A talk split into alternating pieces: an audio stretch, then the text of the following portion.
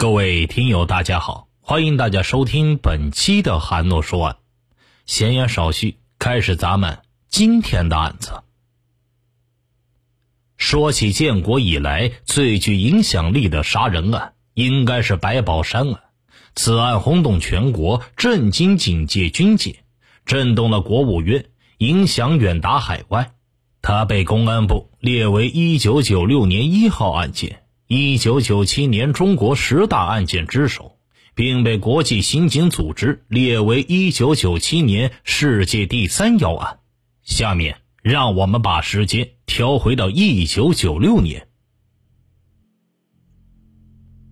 一九九六年三月十二日，三十九岁的白宝山身上带着释放证书，回到了北京。入狱前。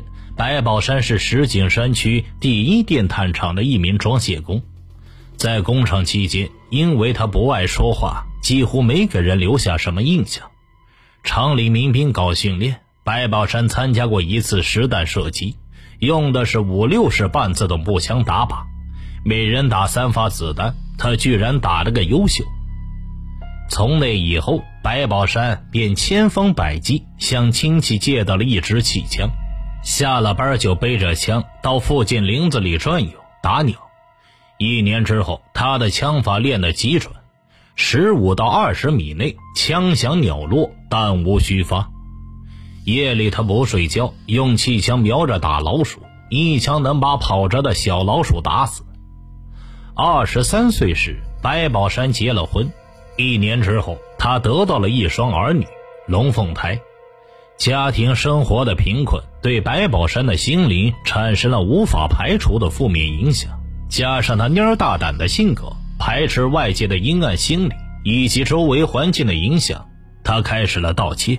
开始的时候是小偷小摸，渐渐发展到偷人家院里的自行车，勾结邻居家的孩子，结伙入户行窃，潜入工厂盗窃生产原料和成品。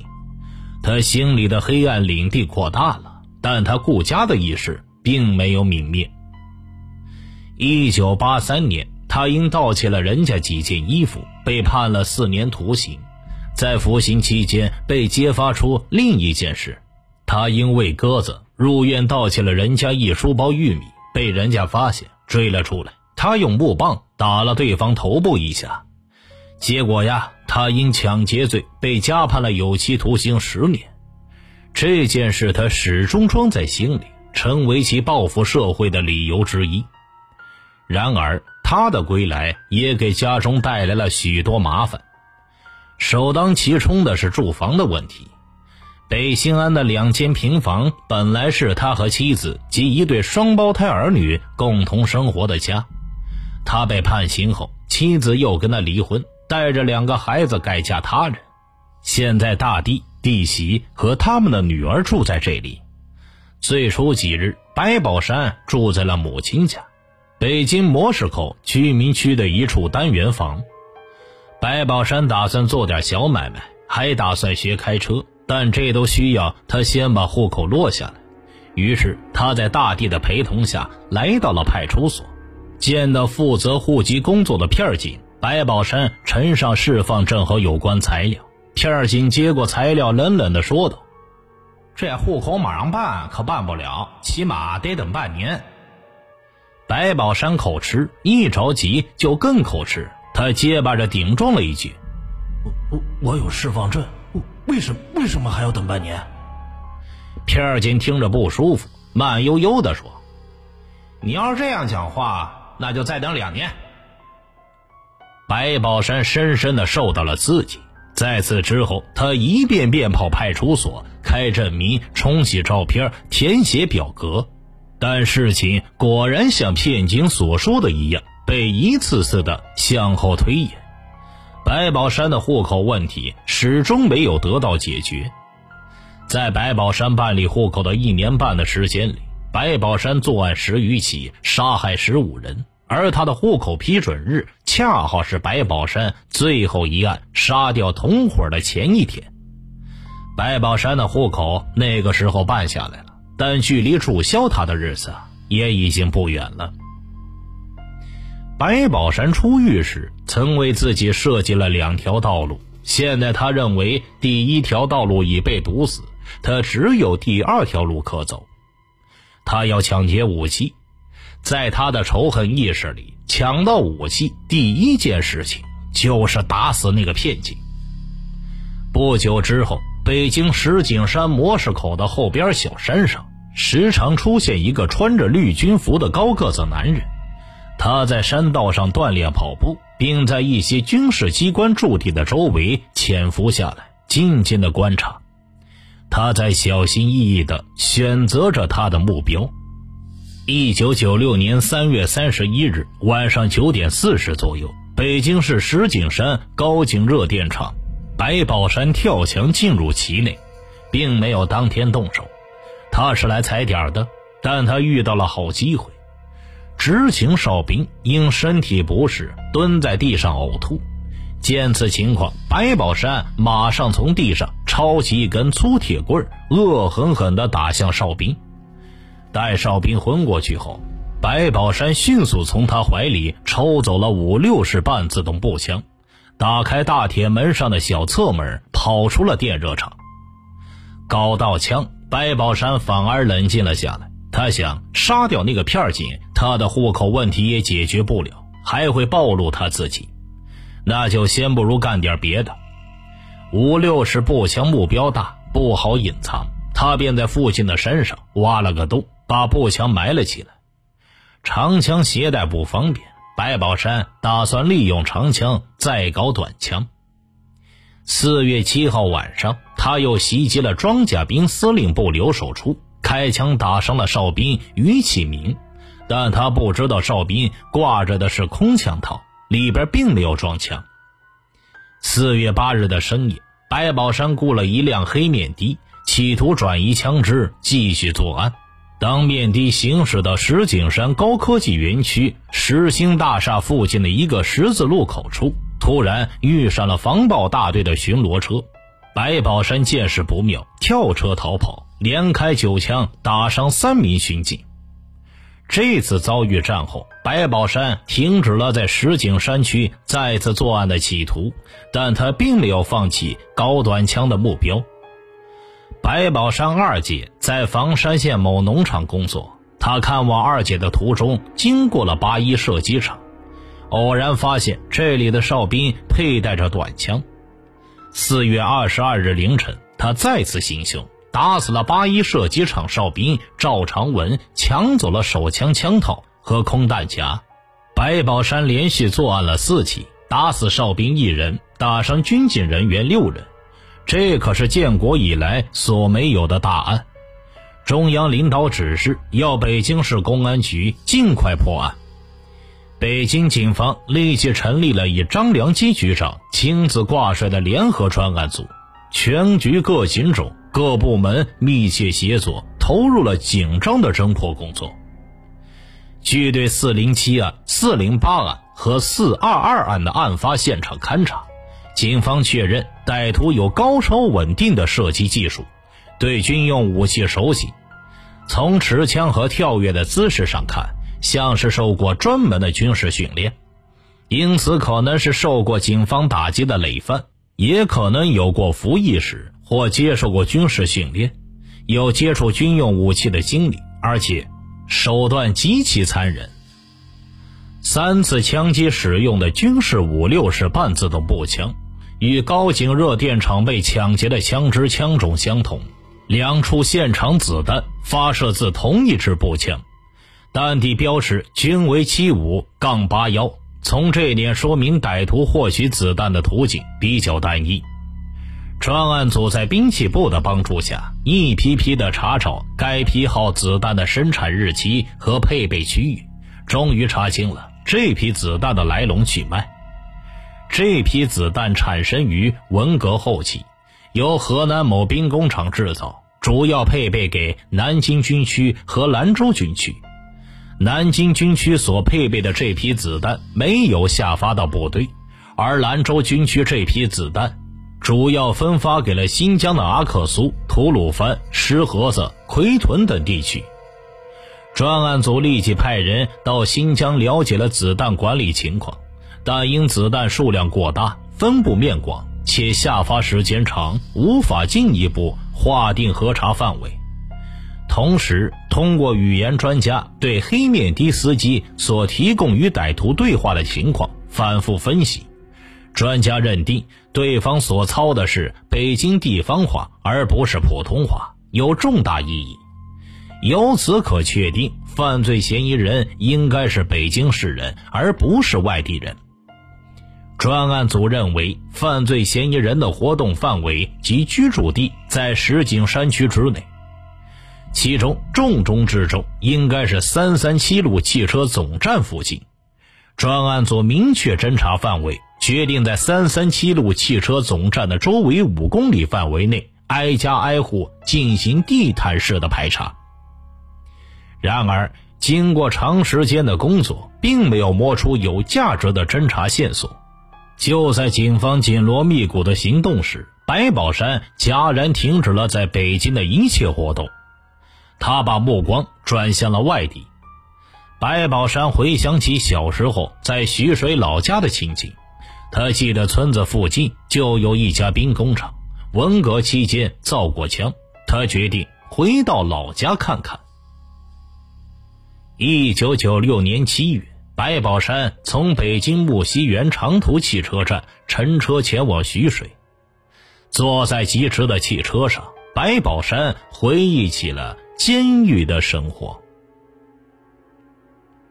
一九九一年，也就是在宣武区人民法院宣判加刑的五年之后，白宝山被遣送到大西北，在新疆石河子新安监狱服刑。大约一九九二年间，白宝山接到当时仅十岁女儿的一封来信：“爸爸，我跟弟弟过得并不好，继父经常打我们。”也打妈妈，我很想你，爸爸，你多久回来呀？要是你在我身边，应该就没有人能够欺负我了。爸爸，我好想你。白宝山读完信后痛哭一场，发誓要让两个孩子过上好日子。于是。白宝山着手做着各项准备工作，他知道要做大案没有文化知识那是不行的。小时候他不肯读书，进了监狱却卧薪尝胆，坚持把文化课学下来，达到了能读书、能看报的水平。在白宝山预想的那些案件里，必须得有武器。白宝山向往的不是普通的枪，而是火力猛、威力大又携带方便的枪种，还要有车、有高超的射击技术和驾驶技术，这些都是前期准备必要的条件。在监狱里不可能搞到枪，也无法学习驾驶技术，但他可以学习枪械知识，还可以设法收集子弹。新疆的劳改监狱把犯人分为收监犯和零星犯两部分，部分零星犯夜里不收监，又叫外宿犯，他们有单独与外界的农牧民接触的机会。白宝山当时就是利用这个条件，趁机买到步枪子弹、机枪子弹和手枪子弹，并把它们藏匿起来。弄到子弹只解决了他预谋犯罪构思中的一个环节，他还要熟悉枪械的性能和使用方法。这一点上，他充分了利用服刑前曾在某军事单位工作过的室友。根据这位室友回忆，白宝山对各种型号的枪支都有着浓厚的兴趣，求知欲极强。白宝山在监狱里的这些准备工作是在暗中进行的。他利用自己不善言谈，把自己伪装了起来。在一个时期内，他在监狱里受到好评。一九九三年初，即白宝山来到大西北的第三年，经新疆生产建设兵团农八师及石河子市中级人民法院裁定，他被减刑一年。在狱中啊，最让白宝山感到解气的，就是神不知鬼不觉的杀了两个平时老欺负他的恶人。一九九三年九月，与白宝山一起放牛的李宝玉突然失踪了。狱方对李宝玉失踪事件进行了调查。李宝玉当时并没有带走任何东西，况且他还有一年就服刑期满。按照常理，犯人在这种时候没有特殊理由是不会逃跑的。虽然存在着许多疑点，却因找不到其他证据，事情最终仍以李宝玉逃脱定案。李宝玉因何失踪？最清楚底细的人莫过于白宝山了。大约在一周之前，李白二人发生争吵，李宝玉打了白宝山一拳，白宝山没有还手，李宝玉就说道：“哎，孙子，是爷们儿你也发把脾气给咱瞧瞧。”别净跟北京人丢脸呐！行，你等着，我这几天就就犯把脾气给给你看。事情就这样不了了之了。李宝玉认为白宝山不过是说说而已，他犯脾气能犯到哪儿去呀？白宝山第二天就着手准备，他一声不吭。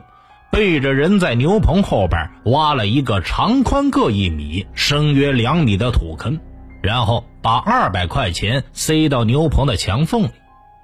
同屋的犯人傅克军放牛去了，白宝山找来了李宝玉：“我我的钱藏在牛棚里边，抠不出来了，你帮帮我，弄弄出来，我我请客。”李宝玉认为这是白宝山在讨好自己。跟着白宝山走进了牛棚，这钱在哪儿啊？白宝山指了指墙缝，李宝玉低头往里边瞅，钱卷成了一卷，果然塞在墙缝里。他用手指是抠不出来的，他找了半截铁丝勾了一个弯，猫着腰帮着白宝山勾钱。这个时候，白宝山站在他的身后。摸出事先准备好的铁锤子，对准李宝玉的后脑勺就是一下。李宝玉翻了白眼，一声不吭的栽倒在地。白宝山抡起铁锤，对准李宝玉的头部，连续又打了四五下。白宝山看着李宝玉被打死，把他尸体扛出牛棚，挖进他事先准备好的土坑里。土坑边上放着一把铁锹，三下五除二，没用半个小时就把李宝玉的尸体埋好了。一切收拾停当，白宝山坐在牛棚外边晒太阳。一九九四年三月二十二日，距李宝玉失踪仅半年，另一个与白宝山一起放牛的傅克军再次失踪。这就引起了中队的警觉和重视了。当时在放牛棚里一共有四个人：白宝山、傅克军、秦百川、田守水，四人全是北京调犯。三月二十日晚上九点钟，秦百川和田守水就回监好了。他俩不是外宿犯。当夜在牛棚里边住的就只有白宝山和傅克军两个人。二十一号早晨。秦百川来到牛房干活，没有看见傅克军。他问白宝山，白宝山说道：“傅克军去团场送牛奶了。中午傅克军没回来，但谁也没意识到傅克军会失踪。这天白天，秦百川发现傅克军的被子、褥子、枕头都不见了，问这白宝山，白宝山就说道：“傅克军走走的时候都。”都带走了。秦百川起了疑心，他想啊，这傅克军去送个牛奶，带什么被子枕头啊？田守水也是一大早就过来，他去打扫牛棚，发现牛棚已经收拾干净，地上啊还洒了水。白天监狱的交中队长过来一次，谈今年承包的事儿，因傅克军不在，田守水就说。要不然等寇军回来，咱们商量商量再定。到了晚上八点，仍没等到傅克军，田守水、秦百川一同回到了监号。到了二十二号晚上，白宝山才向中队报告：这这傅傅克军自二十一日早晨外出，至今未归。晚上十一点，监狱的卫中队长、焦中队长带着武警把白宝山、秦百川、田守水三人收监。这傅克军跑了，中队要对你们进行审查。当天晚上，魏中队长安排另一位姓唐的犯人住进牛房。夜里，唐宝躺在傅克军的床上，翻来覆去的睡不着，总觉得有什么气味刺激着他。他伸手在土墙上抹了一把，觉得心乎乎的。打开灯辨认一番，发现呢墙上有许多喷射状的污点，像是血迹。再仔细检查，在房子顶棚上也发现了同样的污点。这他可吓坏了，一夜未眠。第二天一早就向中队做了报告，事情上报到狱政科和幺四二团场派出所。当天就对牛房进行检查，墙壁和顶棚上的点状痕迹经化验确定是人血，其中夹杂着鸡血。同时，在傅克军的床铺底下找到未被带走的七百元人民币。有人反映，二十一日早晨看见白宝山在院里边烧棉被或大衣那样的物品。